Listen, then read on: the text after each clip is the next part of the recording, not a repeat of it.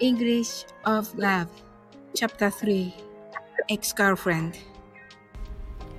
Joe and Amy have been connected on the social media since they met at the bookstore. On the way home from the office, fireworks suddenly rose in the sky.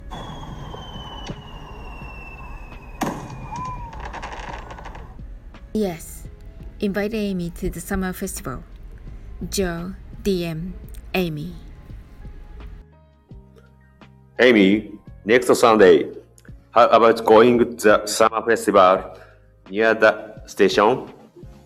Sounds great. They made a promise.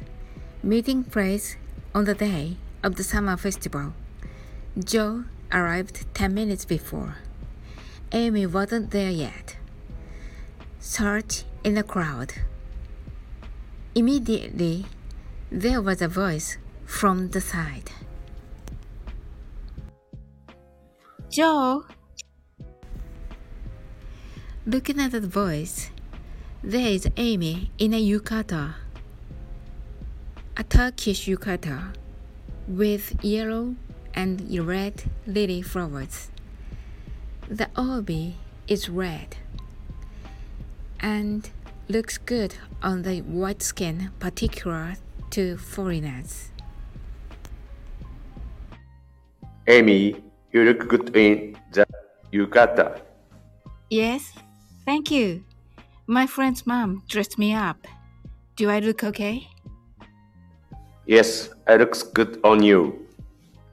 They are walking side by side. Suddenly, Joe bumps into someone. Sorry. Sorry,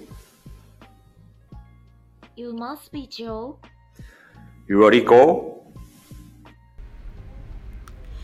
It was Rico, of ex girlfriend.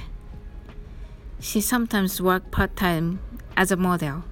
She was beautifully dressed in a dark pink striped yukata on a white coat.